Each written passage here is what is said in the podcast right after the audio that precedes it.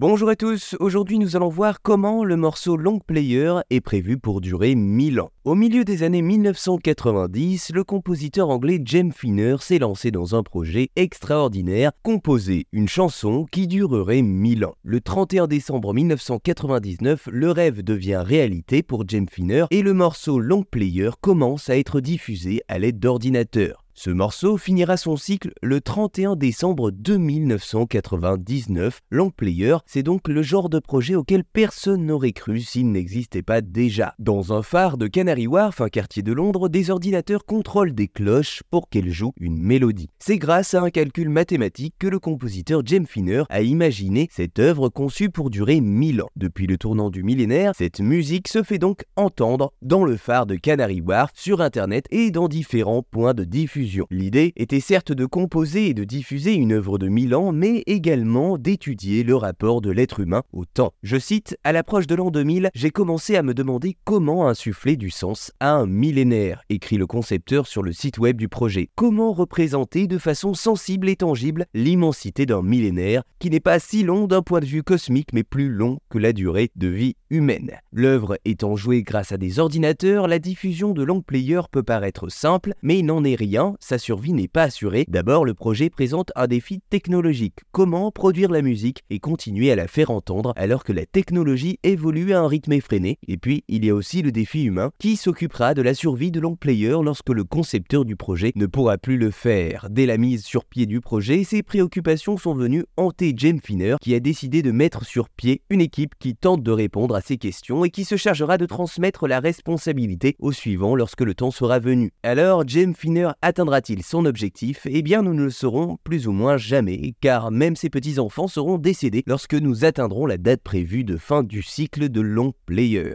En tout cas, maintenant, vous savez comment le morceau Long Player est prévu pour durer 1000 ans.